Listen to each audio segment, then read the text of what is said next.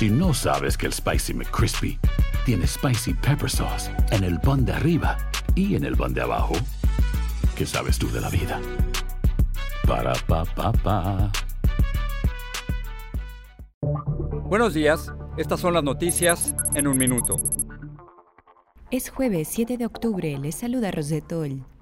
Un juez federal ordenó suspender temporalmente la restrictiva ley de aborto de Texas, que lo prohíbe a partir de las seis semanas. La decisión ya fue apelada y mientras hay dudas de si los doctores reanudarán la prestación ante el temor de posibles demandas.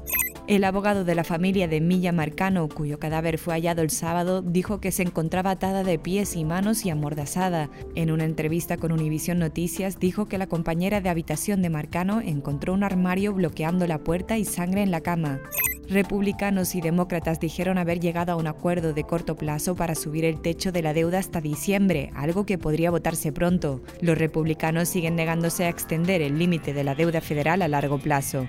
Por primera vez, la OMS recomendó una vacuna contra la malaria. La fórmula tiene una eficacia alrededor del del 40% y se utilizará como complemento a la prevención. Cada año unas 400.000 personas mueren por la enfermedad, la mayor parte en África, y los niños menores de 5 años son de los más vulnerables.